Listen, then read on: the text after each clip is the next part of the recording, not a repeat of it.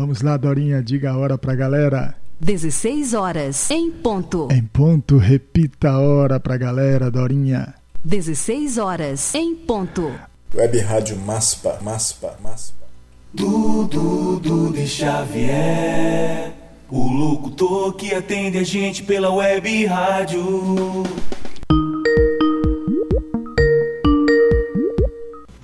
Alô, Júlia. Oi, Dude, tudo bom? Bem, você tá ouvindo bem aí? Tô ouvindo bem. Você me ouve bem? Tudo tranquilo, tô ouvindo bem também. É, antes de mais nada, dê aí um boa tarde para a galera da Web Rádio Maspa, porque eu tenho ouvintes aqui no Juazeiro do Norte, eu tenho ouvintes na Bahia, né, tanto capital, em Salvador, como interior da Bahia. Eu tenho ouvintes também em Sergipe, eu tenho ouvintes no Rio de Janeiro, Mato Grosso do Sul, São Paulo, capital e interior, Belo Horizonte. Essa galera toda está nos ouvindo. Por favor, dê uma boa tarde aí.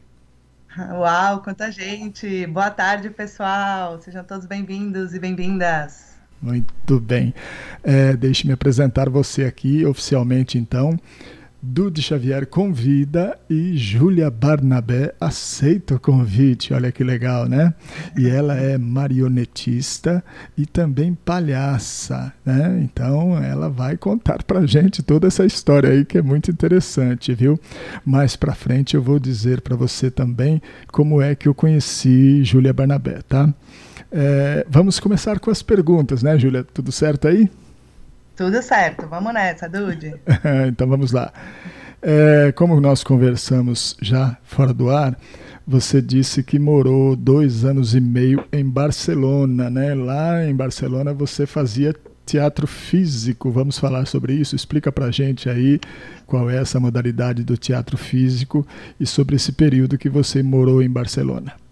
Sim, eu morei lá estudando numa escola de teatro físico que é um teatro que é feito basicamente com corpo e voz, né? É um teatro que prioriza a expressão através do corpo, não tanto focado no texto, né? O texto vem é, a partir do corpo, né? Então a gente trabalha bastante com máscara, porque uma vez que a gente esconde a expressão facial, é o corpo que tem que comunicar o que você está sentindo, o que você está vendo. Então é, é um teatro que a gente chama também de teatro essencial, teatro de ator, né?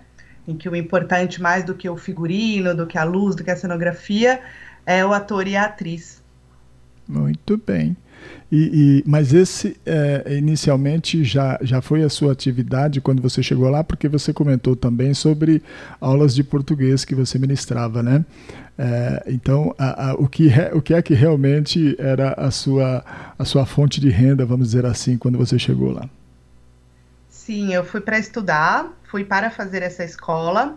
Sim. É, porém, como meu visto era de estudante, eu não tinha permissão legal para trabalhar, né? Sim. Então eu ia fazendo alguns trabalhinhos assim para poder me manter lá, né? Então uma das coisas que eu fazia era dar aula de português para estrangeiros. Hum, muito e bem. Tem muita gente, tinha muita gente querendo vir para o Brasil, né? Foi perto da época da Copa Mundial. Então, tinha bastante gente querendo aprender português brasileiro. A, a Copa de 2014 aqui? Isso. Ah, maravilha. É, aí vem o conhecimento das marionetes, né? Vamos falar isso que é a parte que mais interessa para gente aqui no bate-papo, né? Como é que começou esse interesse pelas marionetes? Então, ali perto da escola onde eu estudava, umas três, quatro quadras da minha escola, É. tinha esse, tem até hoje, né, esse ateliê aberto que se chama Casa Taller de Marionetas de Pepe Otal. É, é um espaço comunitário, na verdade, né, ele é autogestionado pelos marionetistas e as marionetistas que sustentam o lugar, que gestionam e que ensinam outras pessoas a fazer, né, não é um curso, é, na verdade você se torna sócio do espaço e aí sempre alguém vai te orientando, né, num esquema de tutoria. Então você vai no horário que você pode, o quanto você pode, né? Depende aí do interesse de cada um. E eu conheci as marionetes através do taller, né? Desse, dessa casa, desse ateliê coletivo. Uhum. Eu vi a primeira vez na rua com uma amiga minha que era também da mesma escola que eu. e ela tinha construído uma marionete, e aí eu fui assistir o espetáculo dela e eu fiquei completamente apaixonada. Uhum. E fui vendo também outros espetáculos de marionetistas e sempre ia conversar com as pessoas depois, saber de onde veio, onde estudou. E aí muitas pessoas me falavam que vinham de lá, e até que um dia eu fui conhecer. E eu fui assistir um espetáculo e quando eu entrei naquele ateliê, é um lugar muito mágico, assim, porque é cheio de bonecos pendurados por todas as partes, né, bonecos de todos os tipos, principalmente marionete de fio, mas tem bonecos de todos os tipos. E é um, para mim, é um portal para o mundo dos sonhos, assim, é um lugar que se fabricam sonhos. Então eu fui lá, no, eu lembro até hoje, era um sábado que eu fui assistir o espetáculo e na segunda-feira eu fui lá me inscrever para começar. Ótimo. Agora, só por curiosidade já e também para deixar a galera aí já prevendo o nosso assunto para que rumo que ele vai tomar, é, o espetáculo que você faz com a Laia, você viu já nessa, nessa, nesse primeiro contato lá alguma coisa semelhante a isso ou isso é uma exclusividade sua? Não, eu acho que é uma exclusividade minha mesmo. Que legal. é, assim, existem outras marionetes que são pintoras também, né? Eu não inventei a marionete que pinta. Sim. É, mas a dramaturgia do meu espetáculo e também o que ela, como faz, né? O que conta, foi uma criação minha mesmo. Muito bom. É, vamos deixar essa curiosidade no ar aí, porque realmente é fantástico isso que você faz com a Laia, tá? É, eu tenho um amigo ali dentro do grupo lá, Valdeci, ele já comentou ali que ele não conhecia o termo, né, marionetista, né? Ele conhece a arte, mas uhum. não conhecia a palavra. É, Valdeci, eu também não conhecia e, e Júlia me ensinou muita coisa já nesse, nesses primeiros dias aí de contato. Vamos lá. Aí você conhece isso, né? E, e eles também construíam lá, os próprios marionetistas construíam os bonecos ou ou, não? Como é que funcionava isso lá? Sim, lá a maioria das pessoas constroem, até você falou sobre o termo, né? Sim. Existe uma palavra em espanhol que em português a gente usa boneco tanto para o boneco teatral quanto para o boneco brinquedo, né? Sim. Em espanhol, em francês, em inglês, em italiano, nas outras línguas, em geral tem duas palavras diferentes. Então tem uma, uma palavra para o boneco de brinquedo e uma palavra para o boneco teatral, né? Sim. E no caso em espanhol é títere, né? Los títeres. Então, em espanhol, uma pessoa que constrói os próprios bonecos e que apresenta com eles é um. Em português também existe, mas a gente não usa muito. A palavra é titiriteiro ou titiriteira. Diferente de marionetista, no caso, para eles é só quem manipula, quem, não quem constrói. Aqui certo. no Brasil eu uso a palavra marionetista porque eu acho ela mais compreensível para as pessoas né? Porque a gente também não tem esse, essa tradição de usar a palavra titiriteiro ou titiriteira. Ok, mas você já engloba como marionetista tanto quem manipula o, o boneco quanto quem constrói? Sim, aqui sim. Ótimo. Geralmente as pessoas que manipulam constroem os próprios bonecos. Alguns raros casos as pessoas compram bonecos de outras pessoas, mas em geral quem manipula constrói os próprios bonecos. Muito bem. Aí você. É, de que, que são feitos os, os bonecos? É, a maior parte de madeira, né? Tem muita gente que defende que as marionetes têm que ser todas inteiras de madeira, mas da forma que eu aprendi, a gente simplifica a construção para ela poder ser mais rápida, mas também para o boneco ser mais leve. Então ela é quase toda de madeira, né? O que a gente chama de alma do boneco que é uhum. é o esqueleto do boneco, é todo de madeira. Uhum. E aí só a parte do corpo, né, do, do peitoral, do quadril, que a gente preenche com um isopor de alta densidade, Sim. porque ele é mais fácil de trabalhar, mais rápido e mais leve. Mas de qualquer forma, é, você havia comentado também, é, acho que foi comigo mesmo no bate-papo que a gente teve antes, que o tempo para você fazer um boneco é, é coisa de quase 30 dias, é isso? É, dependendo da complexidade do boneco, sim. A Laia, por exemplo, ela para construir um boneco como a Laia, precisa de pelo menos um mês aí, mais ou menos, para do começo ao fim, né? Uhum. Desde desenhar, fazer o desenho artístico, o desenho técnico, o molde das peças, né? E eu uso madeira de pinos para construir. É, tem algumas madeiras também que são mais, é, mais fáceis de entalhar, né? Sim. É, como a cacheta, tilos, dependendo da, da matéria que você tem à sua disposição também, vai demorar mais tempo ou menos tempo. Muito bem. É, quando você fala também dessa parte técnica aí do início, né? É, esse desenho é o esboço de como você quer é, é fazer o boneco, é isso, né? Sim, são dois desenhos diferentes, né? Tem um desenho artístico, que é quando você imagina a personagem, como é o olhar, com, quais são as cores. Sim. E aí tem o projeto técnico, que é um projeto de desenho geométrico mesmo. E isso tudo é... Isso tudo é a, marion... a marionetista que faz. Sim. Tá. Pode seguir, pode falar. Não, é que, é que é um projeto de desenho geométrico mesmo, né? Que é onde você vai calcular os ângulos de corte da madeira, cada peça que tamanho tem, vai fazer a proporção do boneco, né? Se você vai fazer uma proporção mais realista ou mais caricatural. Tá. no, primeiro a gente faz um projeto técnico para depois ir para as peças. Muito bem.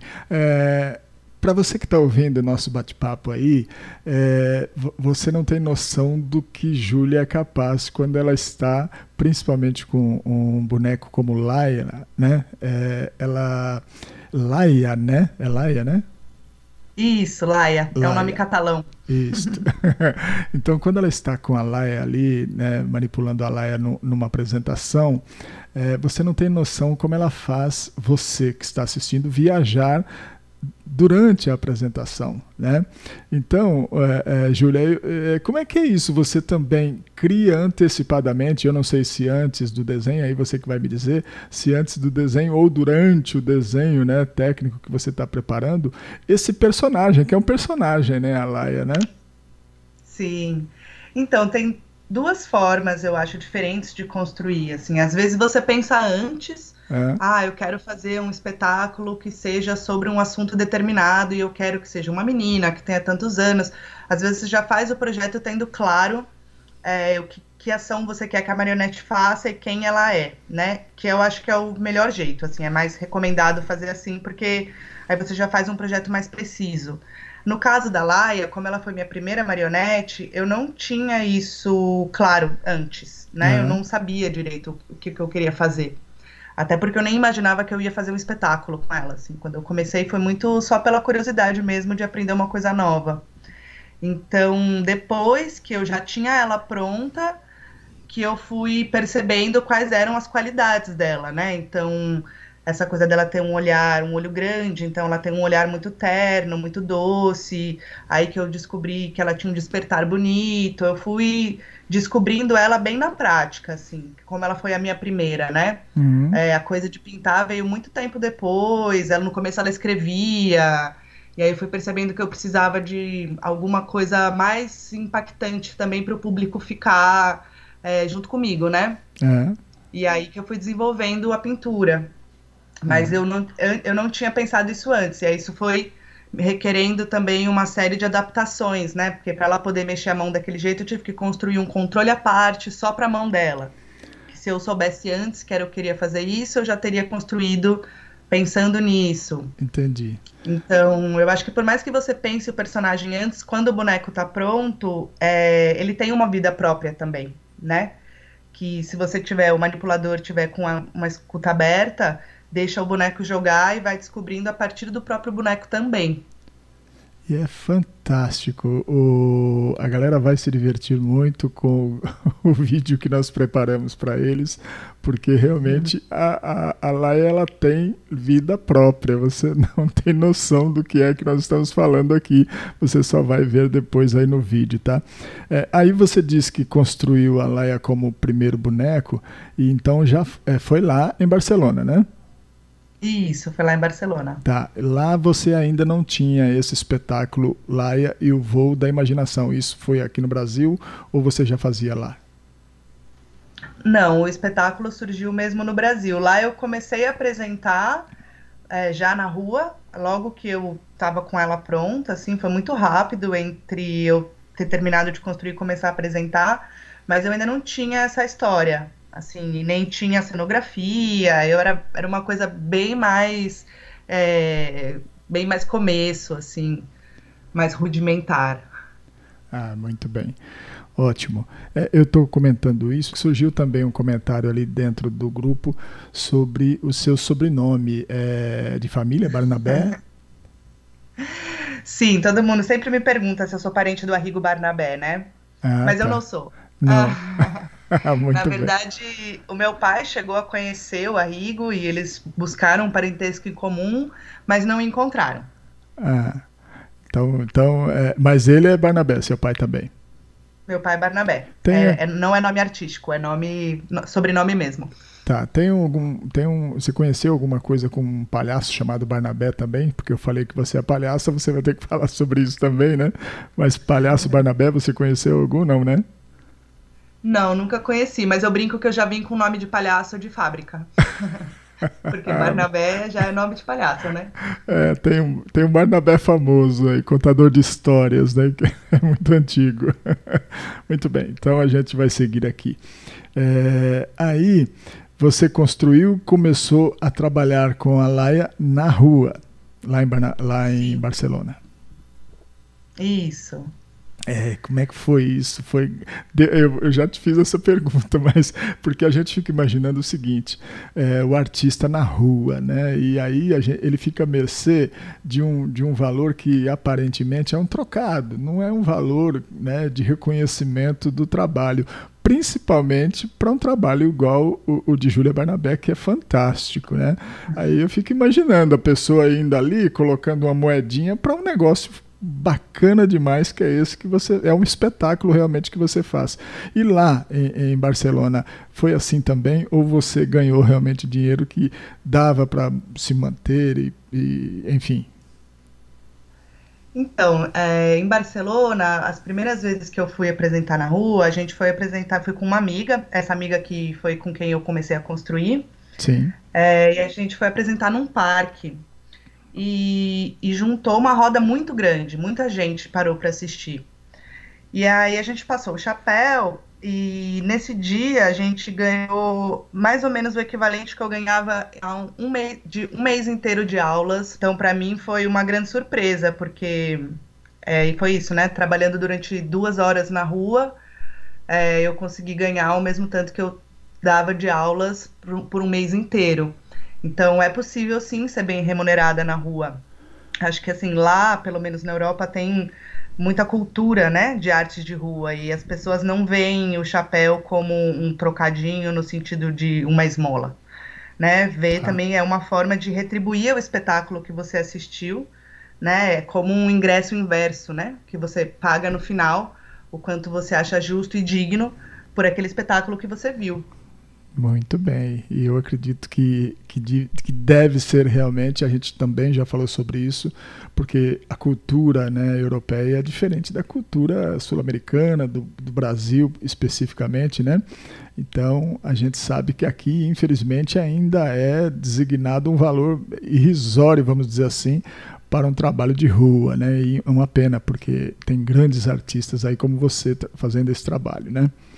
Mas aí é, se cria a companhia Tumateixa, né? Já lá em Barcelona, né?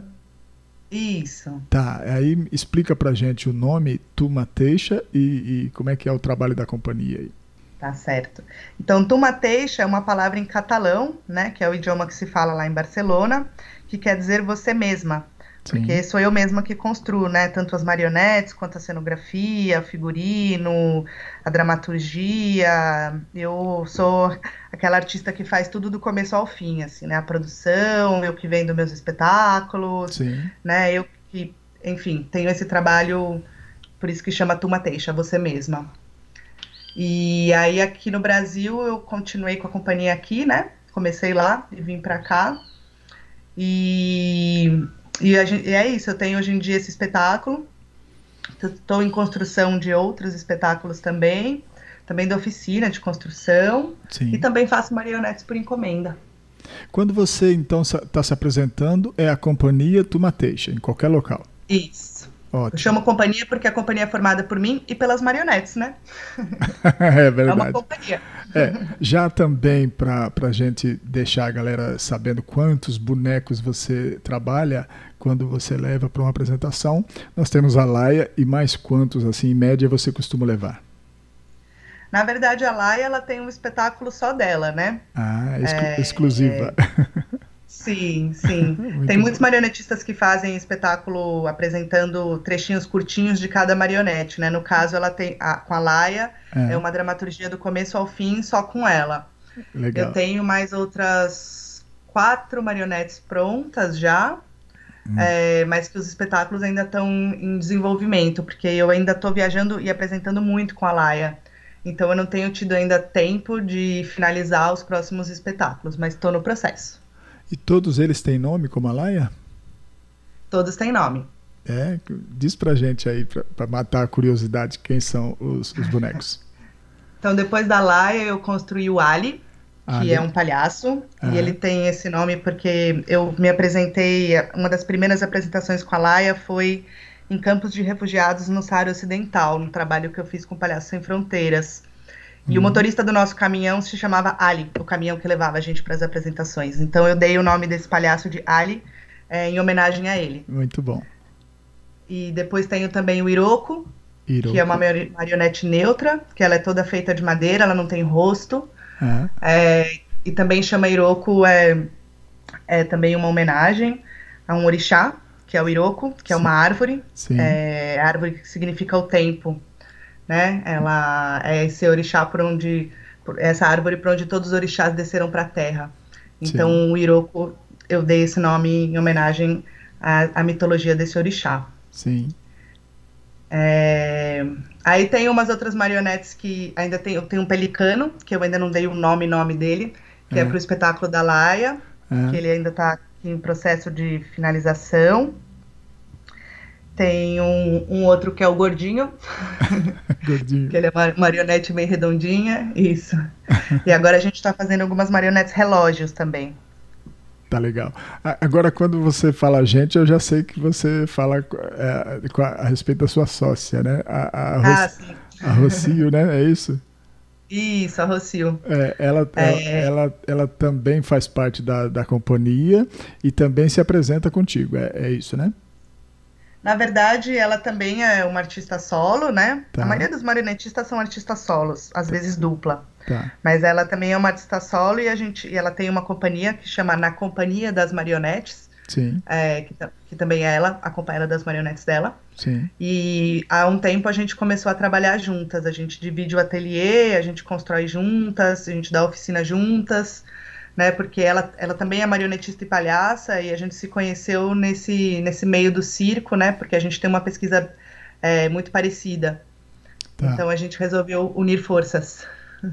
Muito bem, aí vamos falar um pouquinho disso, desse trabalho como palhaça, porque é, ainda lá fora você trabalhou como no, nos Palhaços Sem Fronteiras, não é isso? Isso. Tá, então, que era inclusive o, o Ali aí, né, que levava vocês aí, o motorista, né, pelo que você falou. É, uhum. Fala desse trabalho pra gente, porque a gente é, lembra muito quando ouve esse nome Palhaços Sem Fronteiras, dos Médicos Sem Fronteiras. Então vamos falar sobre a, as, as diferenças e, e igualdades desse trabalho? Sim, são organizações é, parecidas, né, no sentido de serem organizações não governamentais uhum. e que trabalham em áreas de vulnerabilidade social, né? Uhum. É, seja onde tiveram desastres ambientais, guerras, enfim, uma série de fatores que levam à vulnerabilidade, né? Sim. E o Palhaço Sem Fronteiras é uma organização que está em 15 países. É, eu faço parte de um grupo de palhaços que chama Companhia Cromossomos e duas pessoas do meu grupo fundaram o Palhaço Sem Fronteiras Brasil, aqui em São Paulo.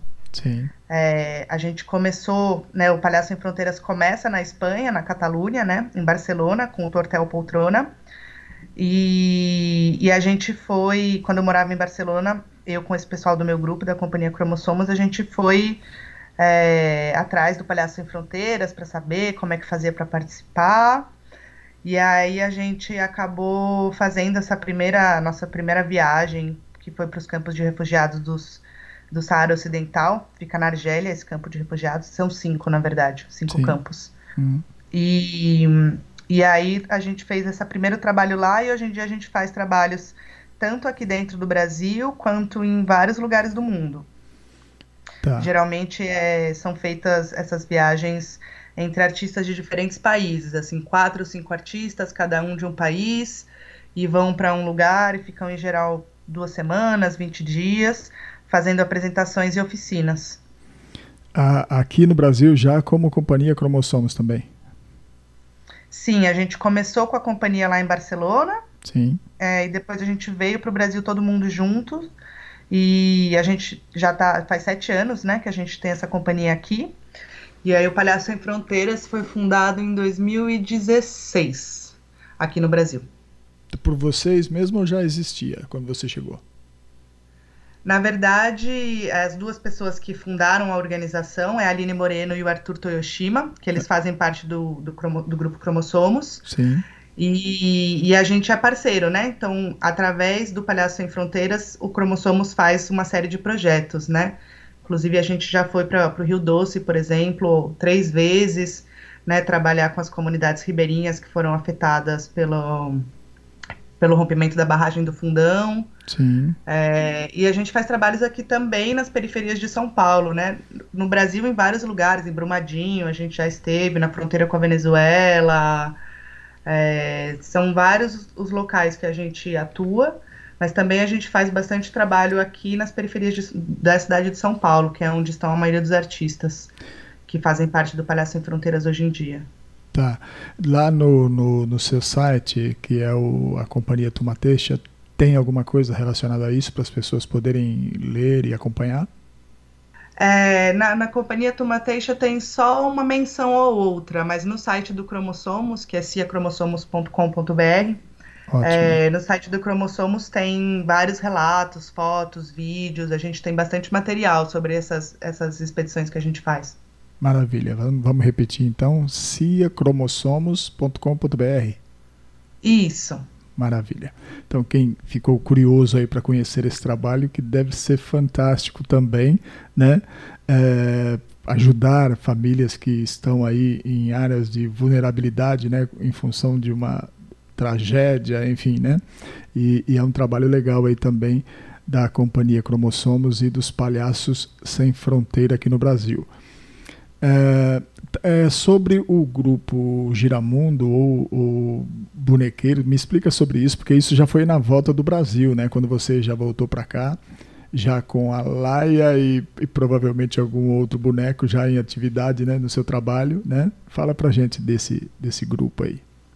Na verdade, quando eu voltei para o Brasil, eu, é, eu, eu, moro em São Paulo, né? Sim. Eu comecei a buscar os grupos que trabalham com teatro de bonecos, comecei a querer conhecer mais, né, dessa, dessa área da classe artística, assim. E aí, aqui em São Paulo existem muitos grupos, né, que trabalham com teatro de bonecos. Acho que um dos mais conhecidos é o Grupo Sobrevento, a Pia Fraus.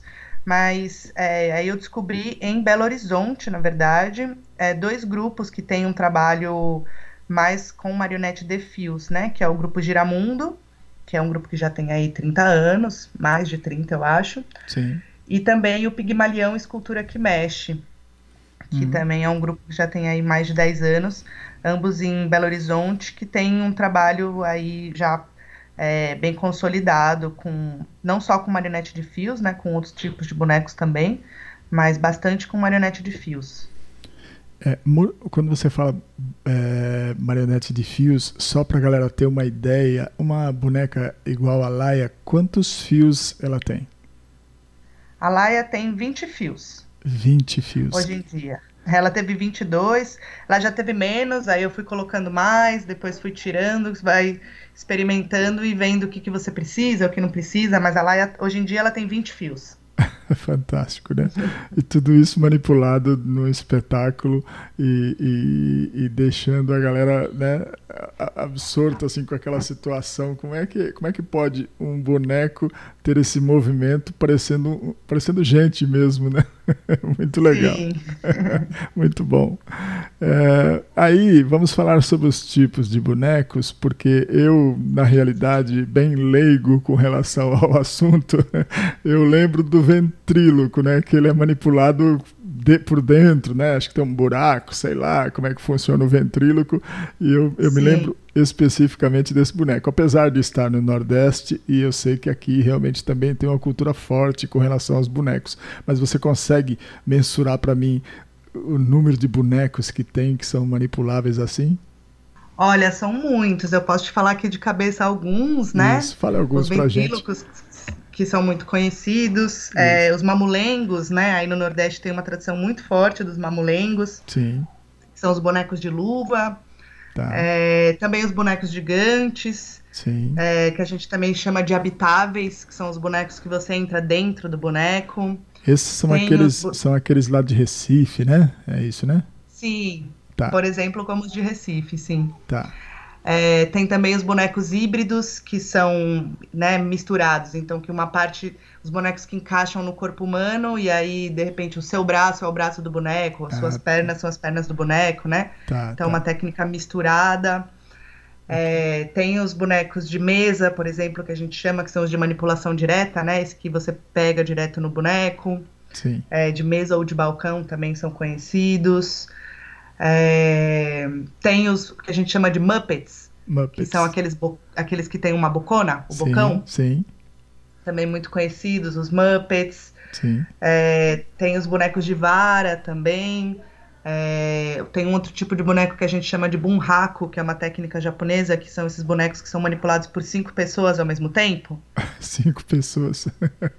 É. Isso, assim, vai uma, uma em cada mão, uma em cada pé, um na cabeça e um na cintura. Olha que legal. E, e, também aqueles de teatrinhos, não tem? Aqueles que são. É, é, pela luva, como é que é que você comentou? Isso, fantoche também. também chamado né? de fantoche, sim. Muito bom. É, aí o, a sua especialidade é só mesmo o, o boneco com as linhas aí, né? Sim, é o que eu mais faço, né? Eu tenho bonecos também de outras, outras características, né? É. Mas o que eu, a minha paixão mesmo são as marionetes de fios, justamente porque é um dos poucos bonecos que, você, que uma pessoa só consegue controlar todos os movimentos do boneco. É, é, você me perdoa meu comentário, é, mas a sua paixão é a Laia, porque eu não vi você trabalhando com os outros ainda, então eu, eu posso falar só do que eu vi. Quando eu vejo o jeito que você manipula a Laia, é fantástico aquilo. A Laia cria vida desde quando ela está dormindo na caminha. É... Galera, você que está ouvindo o programa aqui, esse bate-papo do Xavier com Júlia Barnabé, ao final eu vou disponibilizar um vídeo para vocês, que a gente ainda vai falar sobre ele daqui a pouco, para você ter uma ideia do que é que Júlia Barnabé faz com a Laia. Ela deixa todos que estão assistindo apaixonados pela Laia. E eu tenho certeza que você vai ficar também, tá bom? É, aí, é, Júlia, você em São Paulo, você se apresenta numa praça, né? É, eu vou dar aqui o nome da praça, tá? É, e o local, porque eu acredito que quem mora em São Paulo, capital, pode um dia conhecer esse trabalho pessoalmente lá, né? É a Praça Horácio Sabino no Sumaré, não é isso? Isso. Tá. Isso não, isso é, é como é que a gente pode dizer? É, tem, tem dias certos para você ir? Como é que funciona a sua apresentação lá nessa praça? Então, é meio intermitente um pouco, né? Porque tá. é, eu, sempre, eu vou geralmente aos finais de semana, sábados e domingos, pela manhã, assim, entre as 10 e o meio-dia eu costumo fazer apresentações. Quando eu não tenho apresentações agendadas no final de semana, né? Que, bom, como vocês sabem, final de semana para artistas são os nossos dias úteis. É, é então, verdade, é verdade. Quando eu não tenho outras apresentações programadas, eu vou para a praça. Muito eu bem. e a Rocio. Mas em geral, é, é, é, fim de semana, sábado e domingo, por volta desse horário aí de, de, de entre 11 e meio-dia, né? 10 e meio-dia, né? É, Isso. Ok, 10 e meio-dia. Então, aí você se apresenta lá nesta praça e você também comentou que se apresenta no litoral, né? Qual, qual é a região do litoral que você se apresenta em São Paulo? Sim, geralmente nas férias de janeiro eu, eu vou para alguma praia do litoral norte Tá. e aí passo o mês apresentando lá todo dia à noite. Então já teve um ano que eu fiz na Ilha Bela, um ano em Ubatuba e dois anos em Paraty, que já é, já na verdade já é Rio de Janeiro, né? A primeira praia do Rio de Janeiro. Tá. E quando você está nessas apresentações, a, a atriz principal é a Laia, né? É a Laia. É a Laia. Ela é a estrela do espetáculo. A estrela. E você apresenta então Laia e o voo da imaginação, é isso? Isso. Tá. É, eu acredito, essa, essa foto que eu preparei, o postzinho aí, é esta apresentação que você está com a Laia? Isso. Ótimo. Então, Laia e o voo da imaginação. Né? É, e aí, deixe-me ver aqui, você tem uma apresentação em torno de 20 minutos, né? Que você consegue fazer duas ou três apresentações quando você está na praça, né? Isso. Normalmente faço mais ou menos esse essa número de apresentações. Maravilha. Você tem assim uma preferência de, de algum lugar para se apresentar? Porque você se apresenta também em local fechado, né? Que aí você comentou que é, é contratada, né, para esses eventos, né? Sim, também já apresentei bastante, né? Sesc, SESI, é, também participo de festivais. É, eu, eu, particularmente, eu gosto mais de me apresentar ao ar livre. É Claro. onde eu sinto que, que também tem a ver com a atmosfera do espetáculo, né? Tá. Eu acho que é onde ela se completa de uma forma bem redonda, assim. É, mas como é um espetáculo muito versátil, né? Aham. Ele pode ser montado em qualquer lugar, né? Ele vai cabe todo dentro de uma mala. Então também tem é, esse esse porquê, né, de ter um espetáculo que possa ir para qualquer lugar. Eu acho que fui estudar teatro físico por isso também, porque eu tinha vontade de poder me comunicar com as pessoas de qualquer lugar, ter um espetáculo que eu possa levar na minha mala para onde quer que eu vá. Então, ele é realmente um espetáculo que dá para fazer em qualquer tipo de espaço, até na casa das pessoas dá para fazer. Ah, tá. Pode, ser convidada até, contratada, melhor dizendo, né, para fazer um aniversário, onde tem lá a, a, a galera. Ah, é, é, e sobre isso eu queria comentar também. Quando você está na, na praça, na rua, se apresentando, as crianças têm uma boa é, apresentação ali, elas, elas chegam realmente próximo para ver, ou, é- ou são só os adultos? Como é que funciona isso? Não, as crianças vêm muito. São as crianças que vêm primeiro, né? Elas que chamam os adultos.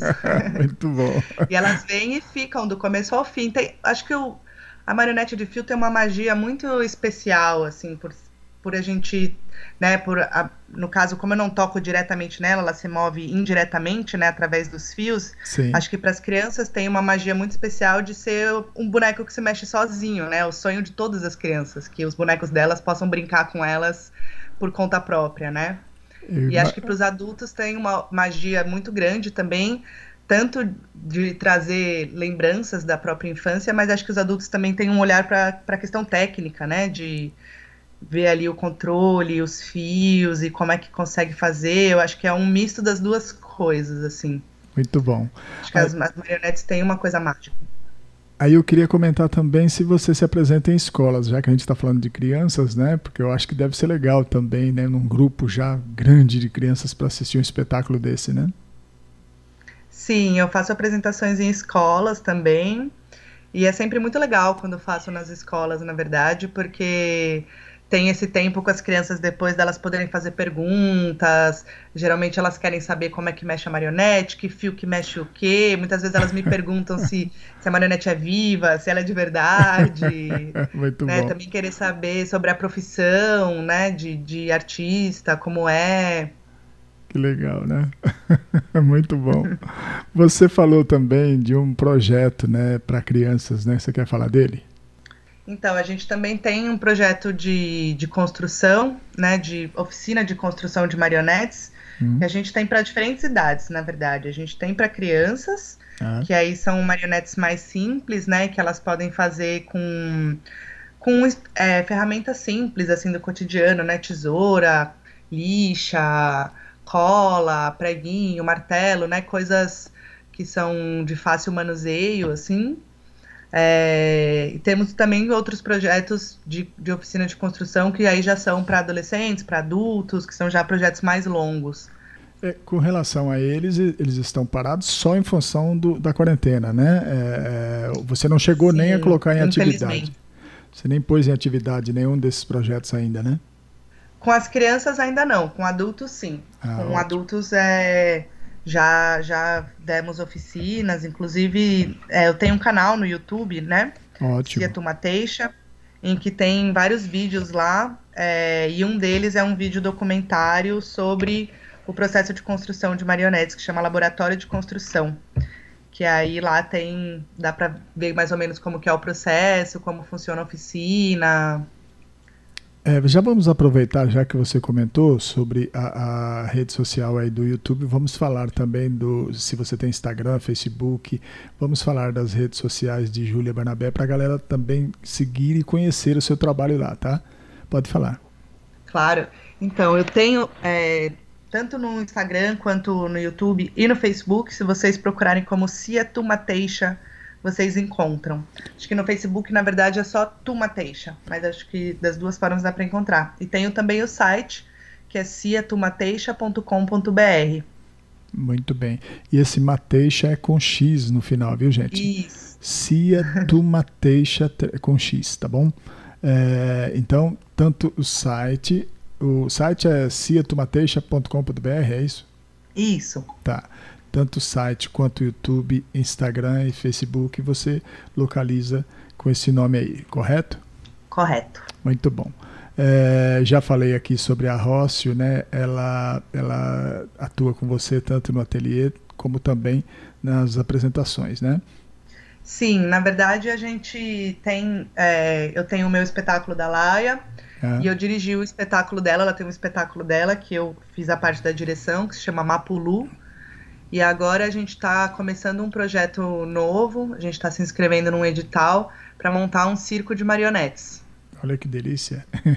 Muito bom. É, é, que aí vai ser as duas juntas mesmo. É, é edital de, de municipal, de prefeitura? É um edital municipal, sim, de fomento ao circo. Ah, muito bom. É, eu gostaria que quando você, se possível, tiver alguma coisa relacionada a esses projetos, essas coisas novas, lembre do amigo aqui para você mandar aqui para mim no, no WhatsApp. Eu vou sempre divulgando para a galera, porque a partir de hoje a gente passa a acompanhar seu trabalho também, tá? A partir de quando eu enviar a partir de quando eu enviar os vídeos aqui, eu tenho certeza que a galera vai querer acompanhar você, viu? Muito bom. Ah, que bom. E nós vamos falar agora exatamente desse projeto municipal que você fez, que é a como é que é? Pontas do Fio da Vida, é isso, né? Isso, as pontas do fio da vida. Ah, é fantástico. Deu vontade de chorar assistindo, sabia? Eu fiquei, uhum. fiquei muito feliz mesmo de conhecer este, esse trabalho seu lá, até porque dá a impressão que a gente conhece a Laia mais intimamente, tá? Nesse vídeo, né? E, e depois, ao final do espetáculo, todo o carinho que ela dedica para as pessoas idosas que estão ali assistindo. E aí vem aqueles depoimentos dos, dos idosos, que é fantástico aquilo, né, Júlia? Fala um pouco para a gente aí, você que esteve lá, né? Sim, é... Bom, eu geralmente as marionetes de fio são muito associadas ao público infantil, né? Sim. Mas como eu já comentei, eu acho que assim é para crianças de 0 a 100 anos. então, quando eu, eu já apresentei esse espetáculo em, em mais de 10 países, né? É. Em 2018, eu fui para a Rússia com esse espetáculo. Fui é. representar o Brasil num festival mundial de marionetes. É. E eu fui apresentar. Uma das apresentações que eu fiz foi para um público de idosos. E foi uma apresentação muito emocionante, assim. Ali me, me, me bateu uma coisa de que que eu devia fazer um trabalho com idosos. Sim. Porque os olhos deles brilhavam da mesma forma que as crianças, sabe? E aí, quando eu voltei para o Brasil no final de 2018, eu escrevi um projeto para apresentar esse espetáculo da Laia em núcleos de convivência do idoso, tá. aqui em São Paulo.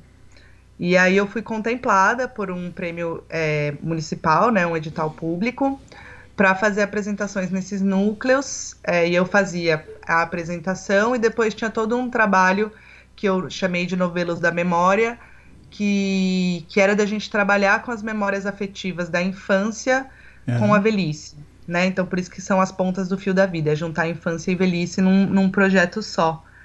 E como os próprios idosos me disseram, é, a velhice é a última infância, né? então bom. é. Oi? Muito bom esse, esse texto aí. Pode falar. Sim, sim. E, e foi um projeto muito bonito, assim, porque é, a gente ia resgatando tanto as memórias deles, né, da, da infância de, de, que eles passaram, e depois ia fazendo um caminho até os dias de hoje, assim. Então tem também um vídeo desse projeto, dos, tá lá no, no canal, chama Novelas da Memória, foi esse vídeo que você assistiu, que tem depoimentos lindíssimos de como que tocou neles, né? As, as memórias afetivas que vêm a partir do espetáculo. Tá, quando você me enviou, você me enviou o, o, link do seu canal. E lá dentro do, do link aqui eu encontrei o Novelos da Memória, é isso mesmo, né? Ah, isso. Tá, é porque esse então eu vou passar aqui com mais calma para o pessoal e eu tenho certeza que eles vão gostar demais de assistir, que eu quero que eles assistam especificamente novelas de memória, que é muito legal.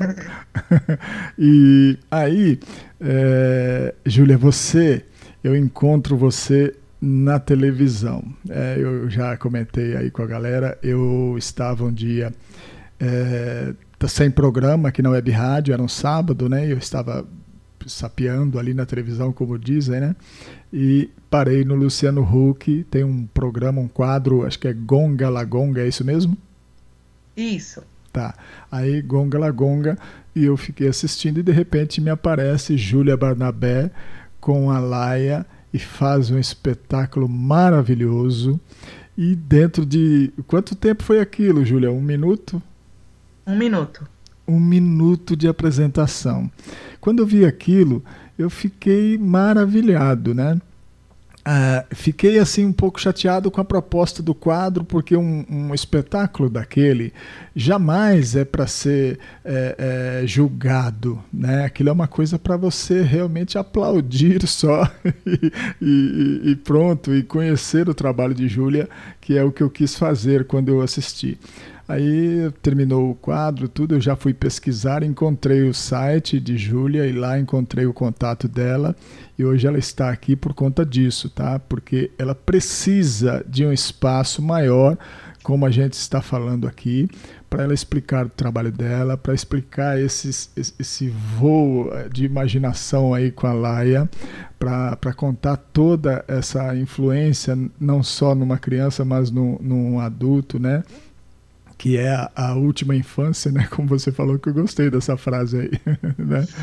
E, então eu falei para Júlia, Júlia, é, por favor, vamos para a web rádio para você contar lá para o pessoal da internet é, sobre esse trabalho seu, né? Aí eu quero saber como é que você chegou até o caldeirão do Hulk, a quem eu agradeço, né? Porque te levou para lá e hoje você está aqui. Mas vamos lá. É, na verdade, foi uma das produtoras do programa que assistiu uma apresentação minha em Paraty é, no ano passado. Hum. E aí eles entraram em contato comigo algumas vezes para eu apresentar no programa. Sim. E aí dessa vez agora, como era edição online, eles é, convidaram para fazer esse formato que é gravar um vídeo, mandar e aí pela videochamada os jurados faziam aí a, a pontuação. É. Mas foi assim que eu fui parar no programa. É, você tinha dito também para mim que, que você já havia sido convidado uma outra vez, né, para um quadro de um, também acho que um minuto, um minuto e meio, é isso mesmo? Sim, era para o mesmo programa, na verdade. Ah, tá. Tá. Era nesse quadro também, Gonga Lagonga, não, né? Sim, sim. Tá. Eles buscam sempre artistas para participar desse, desse quadro.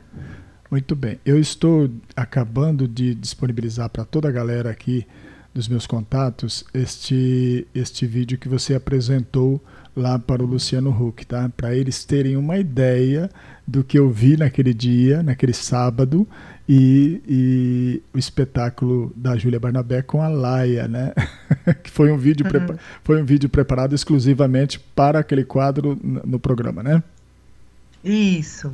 Ótimo, muito bem. Aí eu acho que eles vão ter uma ideia do que, do que realmente a Laia é capaz de fazer, né? Sim, e lá no canal do YouTube tem um espetáculo, tem os vídeos mais longos, né?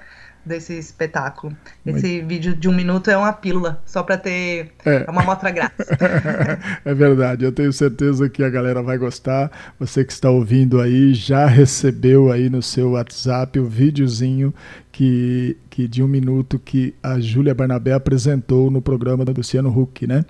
E, e aí foi através desse vídeo, através dessa apresentação, é que ela chegou até a Dude Xavier aqui, porque eu fiz o contato com ela. É, aí você, eu até pensei, é, Júlia, porque foi muito rápido, aí não sei se, né, de repente você conseguiu algum louro né, com, com, com essa apresentação. A gente sabe que a, a televisão tem uma força muito grande, né, principalmente Rede Globo, né? E aí, o que é que aconteceu a partir dali? Porque nós estamos no período da, da pandemia, né? Está todo mundo confinado. E o que é que aconteceu com você a partir dali? Porque você já contou para mim, né? Eu gostaria que você falasse para a galera aí. Olha, o que foi muito legal é que abriu portas para eu ter contato com outras pessoas, né? Além do, do meu círculo social. Sim. E aí as pessoas começaram a me encomendar marionetes né? Que é uma coisa que eu já tinha vontade de fazer, é. mas eu nunca tinha tempo também, né? Assim, como eu comentei, demora um tempo para fazer as marionetes. Sim. E, e aí a gente começou, assim, a fazer marionetes por encomenda. É, e gente, eu e a Rocio, né, que a gente trabalha juntas. Sim. E aí agora a gente está fazendo também a, é, marionetes a partir de objetos. É, a gente está conseguindo fazer um tempo de produção muito mais curto do que, do que um mês, né? A gente tem conseguido construir aí uma semana. Isso foi super importante para a gente, porque a gente já estava prestes a ter que fechar o ateliê ah, tá. por não ter renda, né? Sim. Porque a gente vive de fazer apresentação, né? Nosso trabalho ele pressupõe aglomeração de pessoas. Sim. Então foi muito legal ter participado do programa porque eu comecei a conhecer muita gente, começou a entrar em contato. E a gente está fazendo umas marionetes lindíssimas. E todas elas são de fios, é como você faz, ou também tem outro tipo de encomenda? Olha, por enquanto as pessoas têm encomendado de fio, assim, porque acho que é uma coisa bem rara de se encontrar por aí, né? Sim. É, e aí também tem toda a coisa do, do valor de um trabalho artesanal, né? É. é então a gente e tem a coisa também de ser uma técnica pouco conhecida, né? Assim, embora a gente tenha bastante, acho que no, no nosso imaginário, não é uma coisa que se encontre tão fácil por aí. Ok. Mas a gente faz também é, outros modelos de boneco, sem ser só de fio. É, alguns comentários já começaram a aparecer aqui no grupo, né? As pessoas que já assistiram o vídeo, tá? Muito linda. É, outro comentou que não consegue desenhar nem uma linha, né? tá, te, tá te dando os parabéns aí, porque realmente é fantástico. Eu adorei, tá? E, e fico feliz demais de você ter vindo aqui bater esse papo comigo, tá? Infelizmente está chegando aí a hora da gente despedir da galera, mas eu espero que eu tenha conseguido o meu intuito aqui era de passar o seu trabalho que eu respeito muito a partir de quando eu conheci sabe você como artista eu respeito muito é, e, e, e, principalmente porque você é, se apresenta na rua, né? A gente fica imaginando isso, né? Um trabalho tão refinado igual o seu sendo apresentado na rua, né? E aí você gosta dessa coisa de estar ao ar livre, com essa alma livre também para criar e para fazer a Laia é, viajar, né? Porque a Laia é, é Laia e o voo da imaginação. Olha que coisa espetacular. E é verdade, ela realmente viaja também com você manipulando, né? Sim. Eu até queria dizer isso também, Dude, que muitas vezes as pessoas imaginam que os artistas de rua estão apresentando na rua por falta de opção. É. E na verdade, no meu caso, é precisamente o contrário. Para mim, estar na rua é uma escolha política, inclusive, porque legal. a rua para mim é o espaço mais democrático que existe, em que toda e qualquer pessoa que quiser pode chegar e assistir o espetáculo, né? A gente não está separado por um, por um valor de ingresso, não entra só quem pode pagar uma quantia X pelo ingresso, todo mundo pode assistir. E aí no final as pessoas contribuem, né, com esse ingresso ao contrário, ingresso invertido, Sim. né? Com o valor que puderem, que quiserem. Mas eu acredito que a rua é um espaço para a gente estar, para a gente conviver, para a gente compartilhar. Lindo, lindo, Júlia. Eu agradeço demais, viu? Você é uma pessoa iluminada, não só a, a Laia que, que você manipula, mas você também é uma pessoa iluminada. E eu agradeço muito você ter aceito esse convite para vir bater esse papo comigo, tá? Chegou o momento da gente despedir da galera. Você fique à vontade. Se você quiser acrescentar alguma coisa, né, para o pessoal poder ver de perto, uh, reforçando aqui também que você que está ouvindo, vá ao YouTube, né, Companhia Tumatecha, Cia Tumatecha, né, lá também no YouTube, né, é, Júlia? Isso. Cia Tumatecha. Aí você entra no, no, no nessa rede social de, de Júlia e se inscreva lá. Pra, é importante se inscrever no canal dela. É um canal muito bonito, tem vídeos muito legais para você assistir. Daqui a pouco eu vou buscar o vídeo exclusivo que é o do pontas do fio da vida, né? Que ela fez o trabalho com os idosos, que eu faço questão que você assista diretamente esse daí, porque tem a apresentação da Laia desde que ela está dormindo e Júlia vem e faz um carinho nela. É lindo, só você assistindo mesmo para você ver que coisa fantástica, né? Então eu agradeço demais, tá? Fica com Deus, né? Se cuide aí com essa é, pandemia louca, né? Mas é, fico muito feliz de você ter aceito vir bater esse papo comigo. Viu? Pode despedir da galera aí, por favor. Dude, eu que agradeço muito o convite. Eu adorei participar do programa.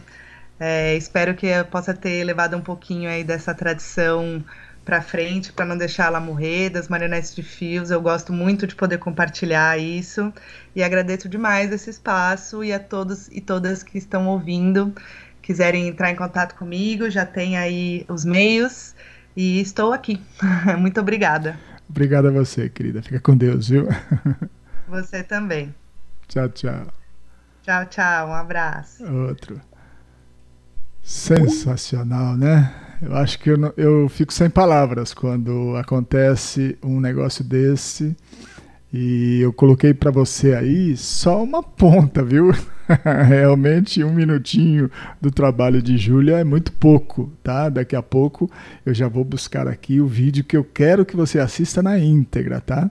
Então, e esse daí é legal você deixar para assistir mais tarde, quando já terminar o programa do Xavier, porque aí tem o áudio do, dos velhinhos conversando, falar, dando depoimentos, que é uma coisa fantástica fantástica, tá? Eu acho que vale a pena. Ela já colocou para mim aqui o, o link aqui do Novelos da Memória, sabe? É o vídeo que eu quero passar para você. Então, eu quero que você assista com calma, tá bom? Então vamos curtir música, né? Terminar o nosso programa e aí depois você curte este vídeo fantástico da Júlia Barnabé, tá bem? Dorinha, depois dessa emoção gostosa aqui no programa Dudu Xavier, Dorinha, diga a hora pra galera.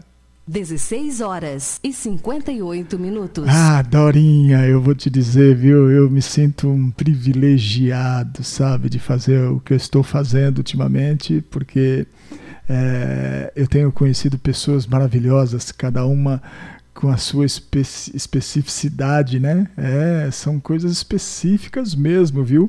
É, peculiaridades, cada um com seu trabalho sensacional, né? E eu, como adoro um artista, né? Então eu, eu gosto de trocar essa figurinha aqui no ar e levar para você também um conhecimento aí, tá? Mas vamos lá, depois dessa emoção nós vamos curtir música. E eu tenho aqui uma quina para fazer com você. A minha amiga Lúcia Maria quer ouvir Louvação com Elis Regina e Jair Rodrigues. Espero que o link tenha os dois, porque aqui eu estou vendo a foto dos dois. tá bom? Vamos começar com esta música de Lúcia Maria. Depois eu tenho o pedido de Ione, minha irmãzinha Ione, minha mamãe Céice, né? Também tenho aqui a Marisa Bittencourt e Valdemar Nascimento. Tô faltando aqui, tá, tô sentindo falta da lista de, de Liliana, eu vou dar uma pesquisada. Se tiver, eu vou incluir aqui também, tá bom? Vamos lá, vamos começar com o pedido de Lúcia Maria, Louvação com Elis Regina e talvez Jair Rodrigues.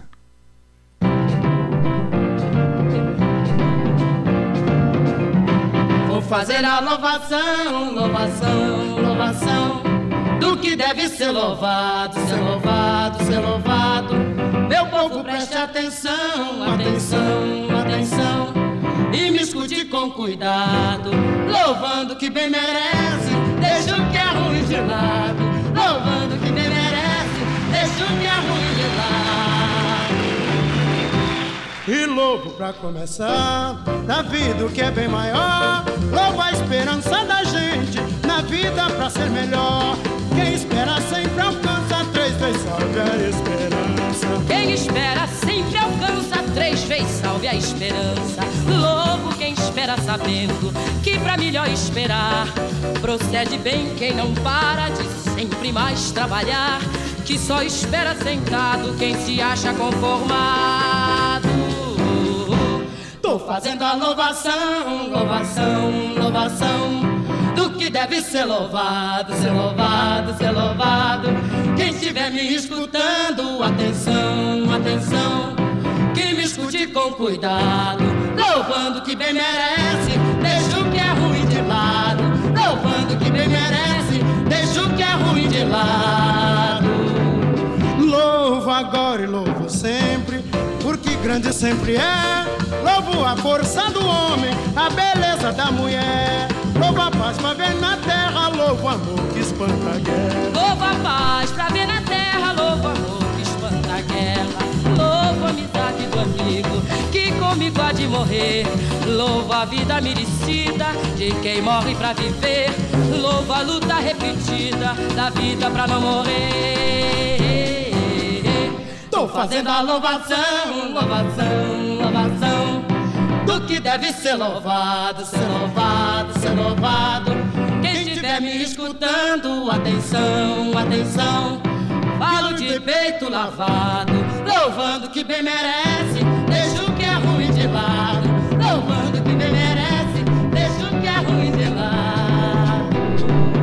Louvo a casa onde se mora, junto da companheira. Louvo o jardim que se planta, pra ver crescer a roseira. Louvo a canção que se canta, pra chamar a primavera. Louvo a canção que se canta pra chamar a primavera. Louvo quem canta e não canta, porque não sabe cantar. Mas que cantará na certa quando enfim se apresentar. O dia certo e preciso de toda a gente cantar. Assim fiz a louvação, louvação, louvação. Do que vi pra ser louvado, ser louvado, ser louvado. Se me ouviram com atenção, atenção, atenção saberão se estiver errado. Louvando que bem merece, deixando o ruim de lado. Louvando que bem merece.